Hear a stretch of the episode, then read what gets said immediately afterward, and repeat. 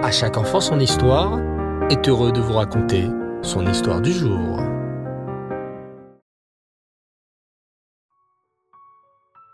Bonsoir les enfants et Reftov, content de vous retrouver. J'espère que vous avez passé une excellente journée. Baou Hachem. Ce soir, je voudrais vous parler de la femme de notre guide, de notre maître. Il est très célèbre. Il s'agit de Moshe Rabbeinu. Savez-vous comment s'appelait la femme de Moshe Rabbeinu? Oui, la femme de Moshe Rabbeinu s'appelait Tzipora. Tzipora était l'une des sept filles de Yitro. Au début, Yitro habitait en Égypte. Il était d'ailleurs un proche conseiller de Pharaon, tout comme Bilam. Mais quand sur le conseil de ce dernier, Paro décida qu'il fallait tuer tous les petits garçons juifs, Yitro trouva cette mesure terrible. Autant de méchanceté vis-à-vis d'un peuple, même si c'était un peuple étranger, lui était intolérable. Il a donc décidé, à ce moment-là, de démissionner de ses fonctions de conseiller et il a donc fui la cour du Pharaon et l'Égypte. Et c'est pour cela qu'Itro avec sa famille habitait à Midian. Chaque jour, Et ses sœurs amenaient le troupeau de son père au puits afin d'abreuver les animaux. Mais les bergers de Midian les embêtaient. Il fallait donc qu'elles attendent que tout s'est fini et quitter le puits avant d'aller abreuver leur troupeau à elles. Un jour, Moshe Rabbeinu les vit arriver au puits et il vit également les bergers embêter les filles de Yitro.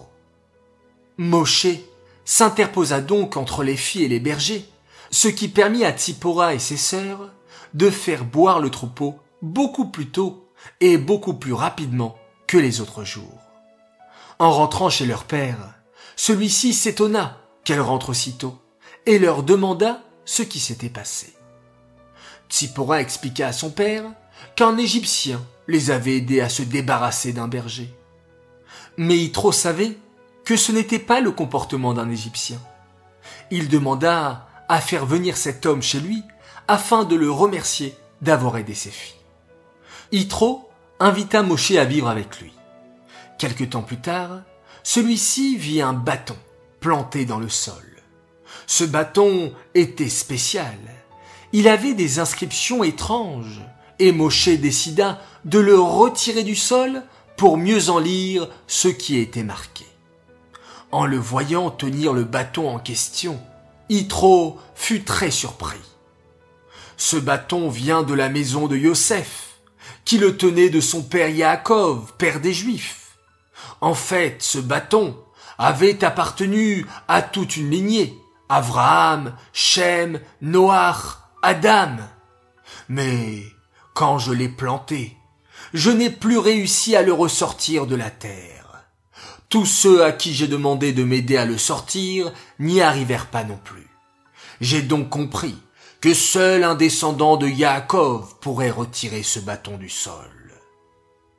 À la vue de cet étrange miracle, Yitro proposa à Moshe la main de sa fille Tsipora. Et c'est ainsi que Tsipora devint la femme de Moshe Rabbeinu. Mais Tsipora n'était pas n'importe quelle femme. Elle était belle, intelligente, mais elle avait aussi une soumission à Hachem qui mérite d'être soulignée.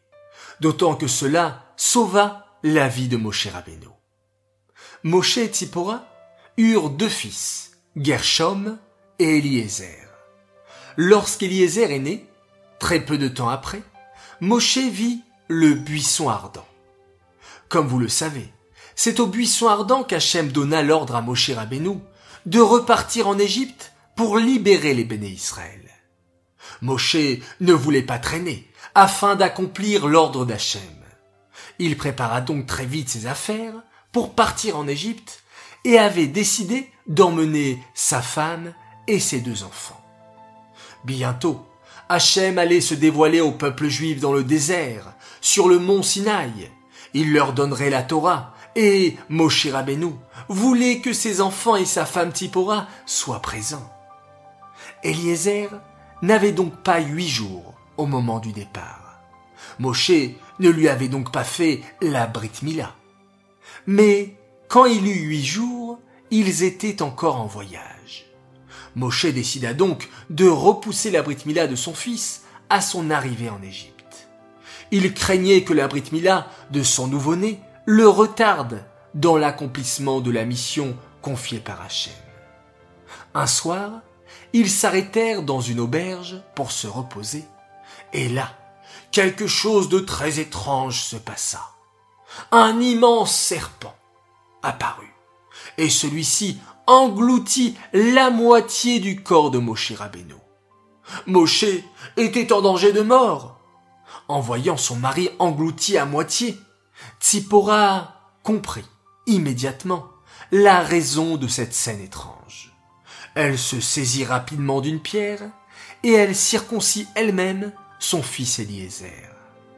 Immédiatement, et comme par enchantement, le serpent recracha Moshe Rabbeinu et s'en alla, laissant toute la famille en paix. C'est donc bien grâce à sa sagesse et à sa rapidité à accomplir cette mitzvah qu'elle sauva la vie de son mari, notre maître Moshe.